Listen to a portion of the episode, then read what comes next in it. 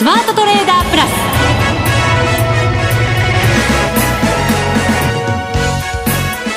リスナーの皆さんこんにちは。内田まさです。ここからの時間はザ・スマートトレーダープラスをお送りしていきます。この方々にご登場いただきましょう。国際テクニカルアナリスト福永博之さん。こんにちは。よろしくお願いします。そして美しきライバル。ちょっと言いながらね笑っちゃうじゃないですか。笑い。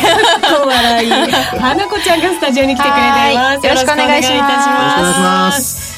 いやいやすごい雪でしたよ。先週末は。ね本当にまあ都内はね、あのー、まあ、前回の雪と比べるとまあ同じぐらいかなってところだったんですけどね。積もったねそのなんか何センチみたいなやつがそうでしたけどね。でも本当にあのー、周りのね関東関西といいあと東北、はい、すごい雪ですよね。本当そうですよね。車が全然動けないという、はい、はい、うちのあのスーパーうちのスーパーと私のスーパーじゃないんですけどうちの近所のスーパーとかはい、はい、コンビニからもやっぱり例に漏れず食べ物がいまだに並んでなかったりとか、うん、結構やっぱりねそのなんか激しさをまだ物語ってるなっていう感じがありますけどね。まあ、気象予報ではねあの結構降りあのえーまあ、山麓地帯っていうんですかね、はい、山の方ではすごく積もるっていうようなことを言ってましたけども、まさかこんなになるとはね。はい、はい、本当そうですね。話は変わって今 FX ダービーを開催中ですけれどもこちらもなんだか激動な感じのね。激動が好きなんじゃないですか？二人とも。私は激動です。あららら 美しい方がねこのようなことをおっしゃってますよ。石田さんはい。私まだ何も言ってないんです。今日は手元に何もないんですけど大丈夫なんですかね？今日はですね本当に申し訳ないんですけど、はい。高熱にうなされておりましてですね1週間近く、はい、でなかなかやっぱりとちょっとトレードができる状態ではなかったので今日はですね、はい、そのライバルの花子ちゃんの報告をもらおうと思ってますので、じっくり福永さんはい今日はですね叱ったり怒ったり。叱る方向で。叱る方向で。わかりました。叱らせていただきましょう。よろしくお願いするとね、はい、いいかなというふうに思い。ます、はい、そしていつも花子ちゃん来てもらった時に MT4 のコーナーをじっくりやりたいのに、うん、なかなかできないという状況が、はい、もどかしい状況が続いておりましたので、ええ、今日はそのコーナーも花子ちゃんに担当してもらおうと思います。はい、ね、準備は万端ですか。はい、大丈夫です。はい。多分強い 出来が私とはちょっと違うそんなことないです。いやいや内田さんももうしっかりしてますから。そうですか。はい、次回のダービーは頑張ろうかなと思っている 今日のなんかまだ一週間ありますからね。まだ終わってないですけど。当ライバルに励まされちゃってますよ。いやオリンピックもねみんなライバル同士で抱き合ったりしてましたから、ね、でもそうですよね、はい、きっと今晩も真央ちゃんまた頑張ってくれるんじゃないかなそっちへ飛ばしますうち話が延々と続きますよ そろそろ進めていかないといけません、はい、この番組はマネックス証券の提供でお送りします。スマートトレーダー計画。よーいドンスマートトレーダー計画用意ドン。このコーナーでは今日のマーケットについて、この先のマーケットについて福永さんに解説していただきましょう。えー、まずは為替ですが、えっ、ー、と、ドル円が、現在は、101円83銭から84銭ぐらい、102円を割り込んできましたね。はい、で、ユーロ円も140円を下回ってきました。139円85銭から86銭、今日の安値圏での推移ですね。そうですね。はい、ちょっとまた夕方になってきて、えー、為替は下方向に一段と動いているという状況ですが。うそうですね。うん、あの、まあ、昨晩一つイベントといえばですね、やっぱり FOMC の議事録用紙が公表されたっていうのがありましたね。はい。で、まあ、それを受けて、あの、まあ、えー、テーパリング、金融緩和の縮小をですね、まあ、そのまま、あの、やりますよということで、うん、えー、金融緩和縮小の方向のその見通しが、まあ、はっきりと明確になったっていうことになりますよね。はい。まあ、あの、通常そういうふうに考えると、あ、もうこれはアメリカの金利が上昇してですね、そして、なおかつ、まあ、あドルも上昇というふうに思いきや、今の内田さんの話にありましたように、今日は、また101円台。そうなんですよね。なんでこう頭で考えるのと、また相場はこう繋がらないのかなって、これいつもね、悩むことですけれども。そうですね。まあ、あのーえー、まあ、じ、実際のですね、その減少っていうことで取り上げてみると、やっぱり昨日の FOMC 受けてもアメリカの金利で上昇してないんですよね。はい。ええで、あの、まあ、1月の末あたりにですね、一旦3%台つける場面あったんですけども、3%前後ですね、あの、10年債利回りになりますが、あところがそれが、まあ、今の段階ですと2.7%の後半ぐらいですかね。うん、ですから、まあ、やっぱりですね、あの、長期金利の上昇っていうのが、まあ、日米金利差のこう拡大につながって、で、なおかつ、まあ、ドル買いの材料になるという流れだったんですけども、うん、まあ、それが、やっぱり今回ちょっと、現実のものとなっていないって感じですよね。はい。どうなんでしょうね。ここからのドルの方向性というのは、はい、今しばらくは今の方向を保って、推移していくのか。そうですね。あの、基本的にはやっぱりトレンドで見ると、やっぱりちょっと円高方向なんですよね。はい。それと、まあ以前にちょっとお話ししたかもしれませんけども、あの、75円から始まったこの円安局面。うん、これが、いわゆるエリオット波動で言うと、5波動。で、なおかつ124円の高値と、それから134円の、まあ、高値。えー、ドルの高値ですけども、まあ、その値幅の61.8だとか、うん、それから、まあ、半値戻しのところで止まっちゃったという。はい、それが105円の半ばぐらいでしたよね。ですから、まあ、そういうところからするとですね、やっぱテクニカル的にはある程度のところまで一気に進んだためにですね、うん、まあ、調整が今起こっていると。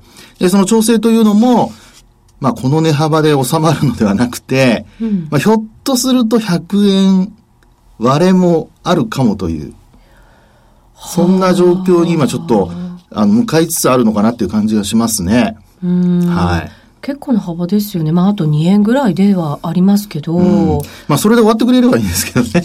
え、それで終わらないこともある終わらない可能性もあると思いますよね。まあ、あの、いろいろ、これからいろんな要因がね、出てくる、あの、かどうかって外部環境にもちょっとよるんだとは思うんですけども、はい、あの、まあ、中身で見るとですね、ちょっと昨日の FMC についてちょっと、あの、簡単にちょっと触れときたいんですけど、はい。あの、要はこれからその為替の動向を判断する上で、FMC って今回、イエレンさんに議長が変わってから、うん、あの、メンバー変わりましたね。はい、変わりました。はい、えっ、ー、と、高派が多くなったとか。うん、そうなんですね。うん、その中でですね、あの、よく、その、まあ、連銀の総裁が発言するとかっていうのはよくニュースとか出てくるじゃないですか。いっぱい出てきますよ。ね。うん、で、今回ですね、その連銀のメンバーで、うん、あの、投票権のある人、うん、ない人、このある人の発言っていうのは結構やっぱマーケットにはインパクト大きいんですよね。そうですね。福永さん何週間か前にも、はい、あの、その投票権があるないを注目してくださいねっていうアドバイスをくださいましたけど。そうですね。そこでですね、ちょっと今回、あの、きっちりメンバー、あの、えっと、これは、FOMC のですね、えっと、あ、ごめんなさい。えっと、FRB の、FRB、はい、ホームページからちょっとメンバーを今回見つけてきたんですけど、えー、実際にですね、あの、ニューヨーク連銀、えっと、連銀のダドリーさん、うん、それからあとは、ミネアポリス連銀のコチャラコタさん。どうして笑うんですか？いやいやちょっとね、あの、日本語的にはちょっと、ちょっとね、あの、はい、声が出てしまいます。笑い声が出てしまいますが、あとですね、はい、えー、ピアナルトさん。これクリーブランド連銀ですね。それからあとフィラデルフィア連銀のプロッサーさん。プロッサーさん。はい。この4名が、まあ、連銀でいうところの、一応、あの、投票権持ってる人たちですね。うん。結構、ダドリーさんとかプロッサーさんって発言をよくなんか、あの、新聞とか、なんかこう、報じられたものを見ることが多いような気がしますね。ね。これまでもよく発言したと思います。うん、あの、ダドリーさんはニューヨーク連銀の総裁ですけども、はい。あの、講演とかでよく話をしてたのはですね、例えばロックハートさんとかね。うんうんうん、これアトランタ連銀です。だから、この方には投票権ありません。はい。それからあと、セントルイス連銀のブラード総裁。あ、あの方もないんですか？ないんです。へはい。ということでですね、意外と外野の人がガタガタ、ガタガタって言ったんですね。言葉が良くないですね。あのまあ、いろいろ発言してますけども、えー、実際にですね、投票権を持ってる人たちっていうのは、今お話しして名前を挙げたように、結構黙ってる人が多いですね。本当そうですね。はい。こちゃ、こちゃらこたさん。もうね、なんか。あまりお名前聞かない方ですね。去年は、いや、ただですね、昨年はね、結構ね、喋ってたんですよ。あ、そうなんですか。はい。ところが今年からですね、あのー、こういったあ投票権を持つようになってから、うん、なんか、あまり表舞台にというか、出てこなくなっちゃったんですね。まあ、日本で報じられてないという可能性ももちろんありますけど。そうですね。まあ、ただ、あの、まあ、ロイターなんかの経済指標というか、うん、あの、まあ予定を見てますとね、あの、必ずその連銀の総裁の、えー、コメントっていうか講演っていうのは抑えられてますんで。予定には入ってきますよね。そうです、そうです。だそれが、まあ今のところ入ってないっていうところですよね。ですから、あの、ちょっとこれからですね、今お話したように、例えば円高になるにしても、うん、あるいはそうじゃないにしても、多分こういった方たちの発言っていうのが非常に、あの、まあマーケットで、えー、結構方向性を出すような、うんまあ、そういうふうに受け止められることになるとは思うんですよね。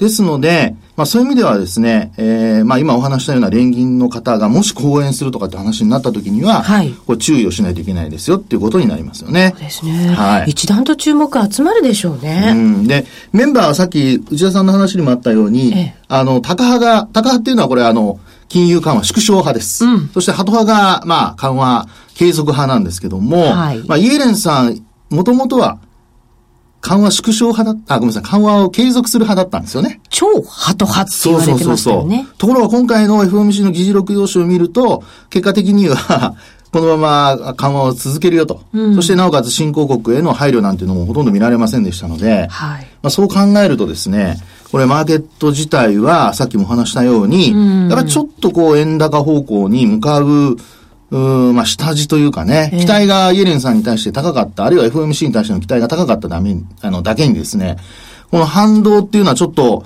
えー、今回のその、為替が円安にならないところを見ると、ちょっと失望に変わっている可能性があるかなっていう気はしますね。うん。はい。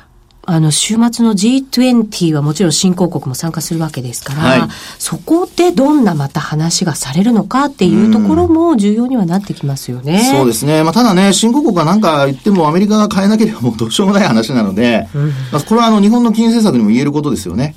あの、火曜日、えー、日銀がね、あの、えー、まあ、あの、資金供給を拡大すると。はい。これあの、緩和じゃないので皆さん誤解しないようにしてほしいんですけど。随分あの時でも動きましたよね、そうですね。まあ、買い戻しかなっていう、まあ、売買高あまり増えなかったのでね、うん、買い戻しかなっていうところだと思うんですけども、まあ、基本はやっぱり、そういう意味では、あ今回の円安は、まあ、あるいはその株高は、ちょっと一時的なもので終わりつつあるなっていうふうに考えた方がいいかなっていうふうに思いますよね。そうですか。はい。はいわかりました。また後ほどお話を伺っていきたいと思います。スマートトレーダー計画、用意ドンでした。ザ・スマートトレーダープラス。今週のハイライト。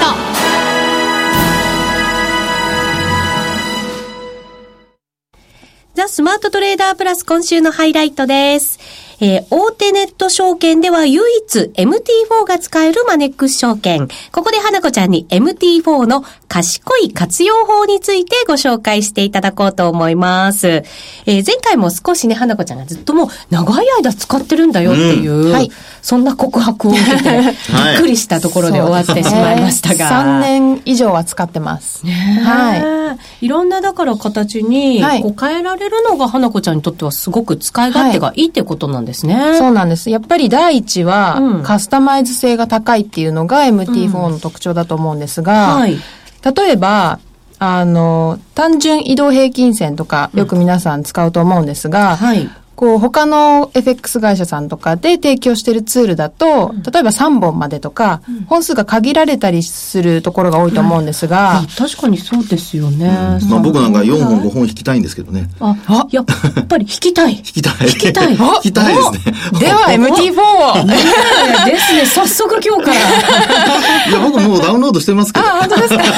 使ってますけど、誰かと違って。なんか、いや、なんか、今日トゲトゲしかないですか？なことありませんよ。そんなことありませんよ。そう、そう。やっぱり福永さんも使ってるんですね。もちろん見てますよ。自分がやっぱり思った通りに使えるからっていう、そういう良さが、えー、そうですね。それはやっぱり一番ですよね。カスタマイズ性っていうのは本当花子さんの話にあった通り、あの、自分仕様にできるっていうのはこれすごく重要ですよね。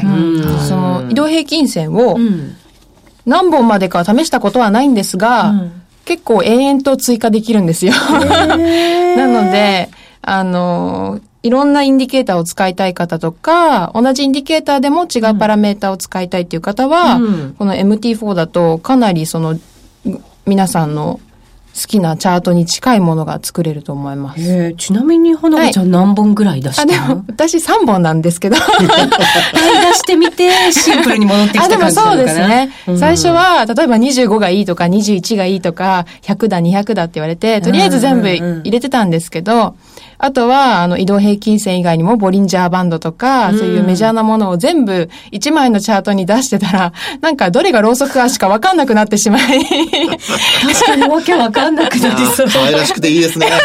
そうですか？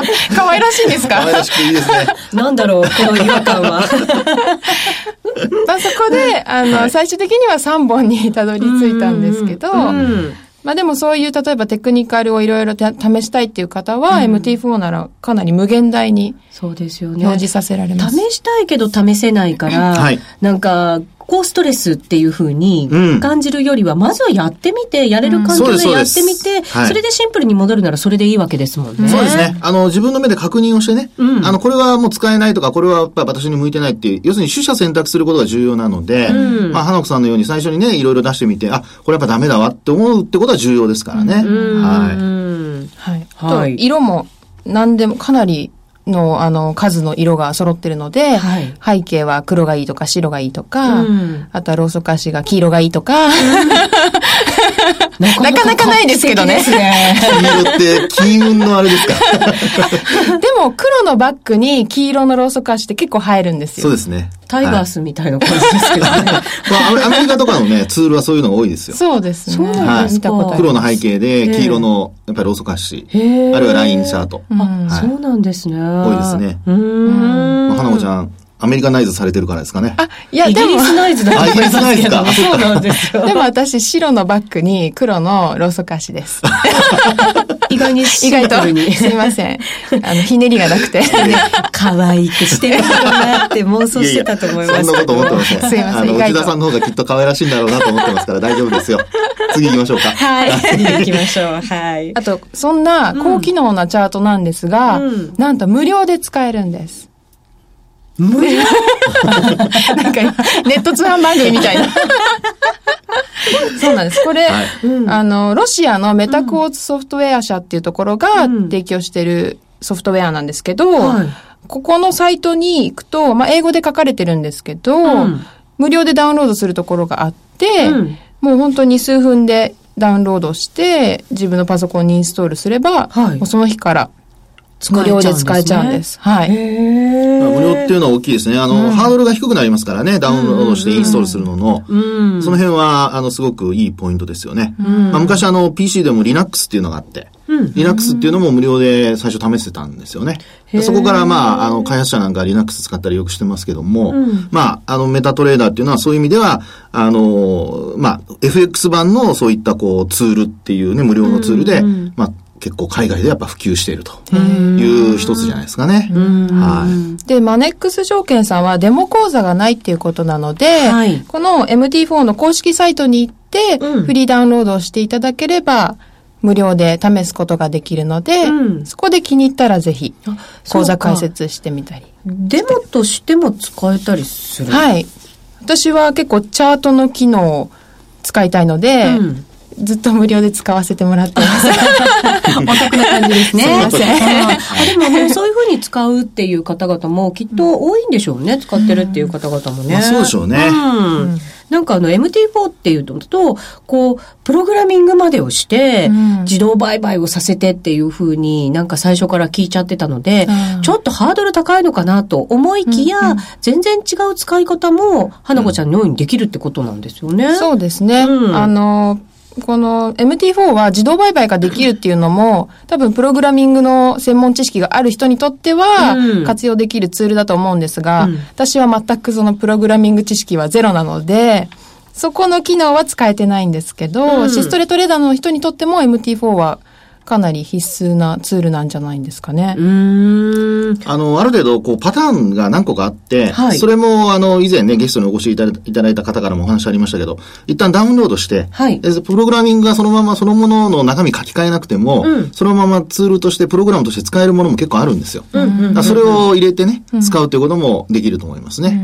はい。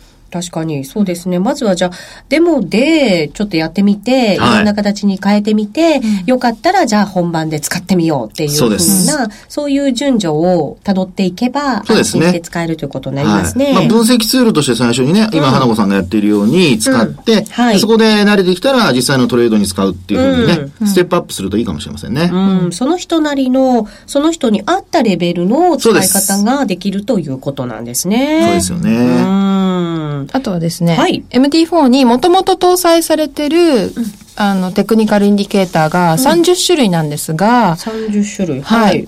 ただ、カスタムインディケーターといって、うん、自分で作ったりする方もいるんですが、ネットで結構落ちてたりするので、無料で。うん、それをインストール、その MT4 のプログラムにインストールすると、また新たなテクニカルインディケーターを使えたりもします。はあ、バージョンアップしていくんですね。そうなんですよ。はい。私結構何個か入れていて、うん、あの、ピボットが入っていないので、それを入れたりとか、うん、あとは、あの、人からいただいたもので、ある、あの、テクニカルが条件に達すると、ピコーンと音が鳴ったり、メールが届いたり、うん、あとニコちゃんマークが出てきたりとか、そういうなんか便利ツールとかも結構多いので、かなり入れてますね、私は。それはネット上で結構多くが無料でダウンロードできたりとかするんですか、あります。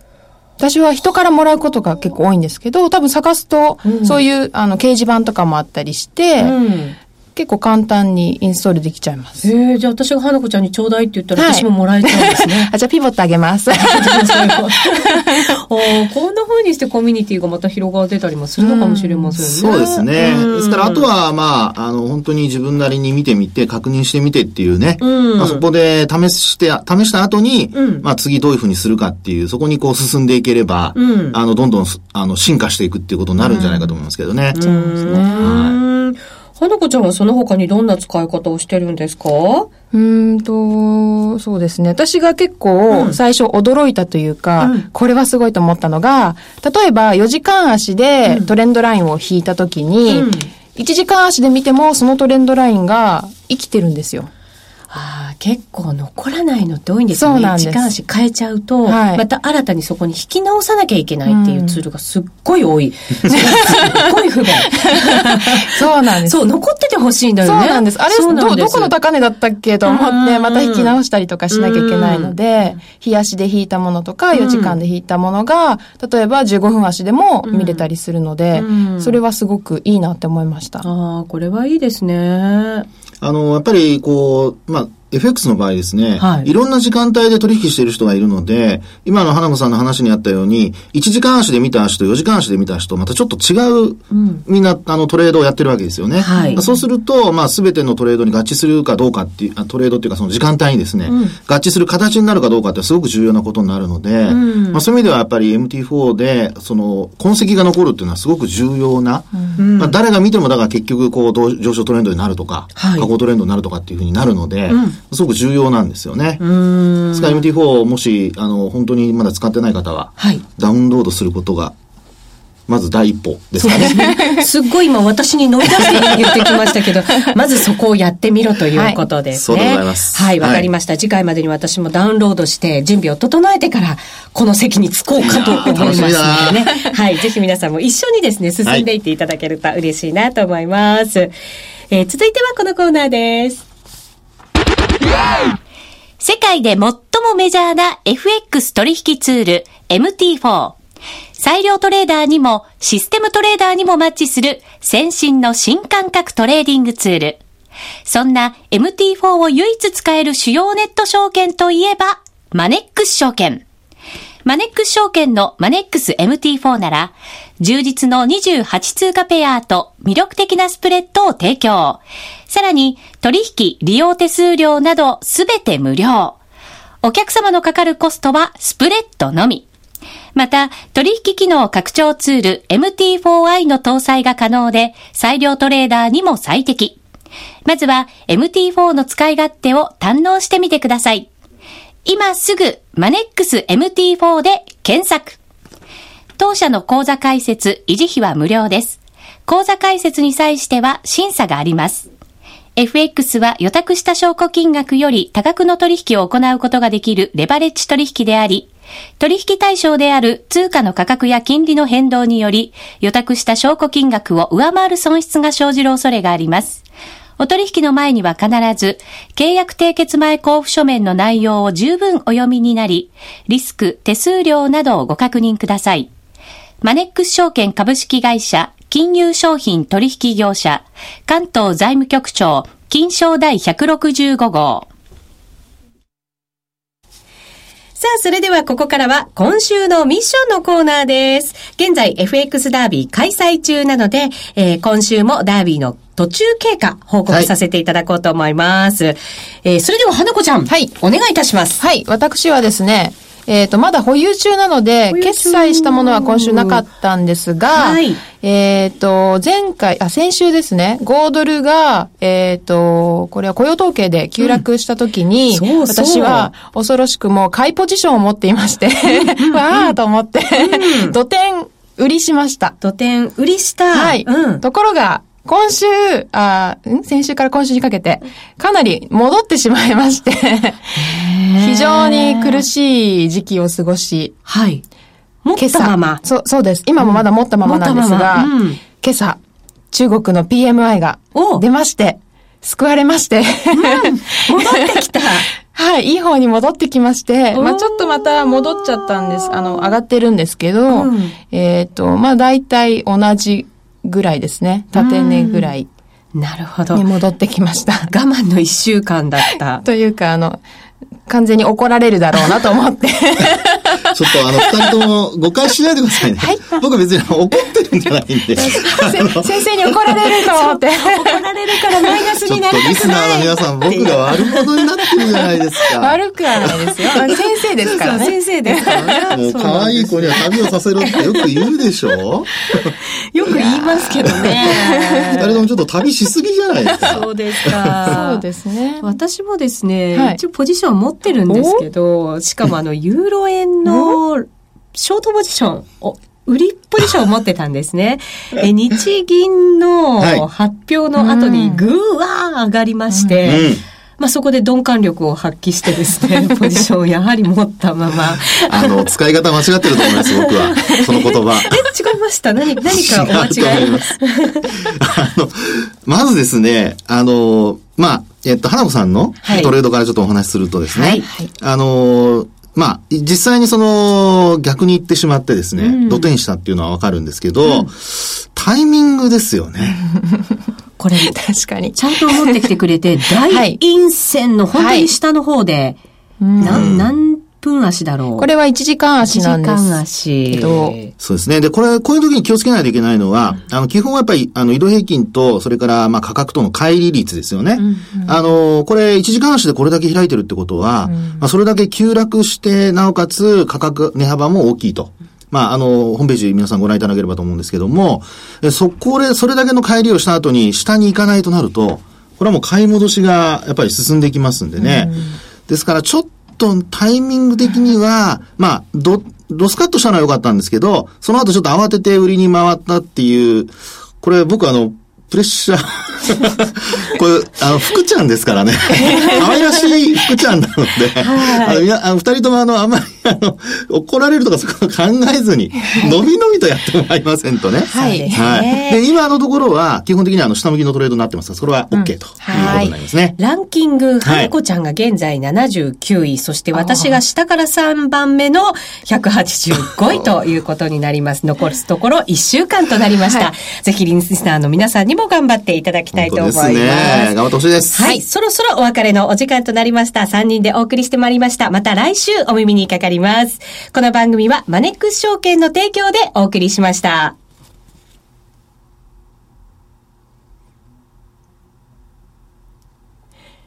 皆さん、ランキング、ホームページをご覧ください。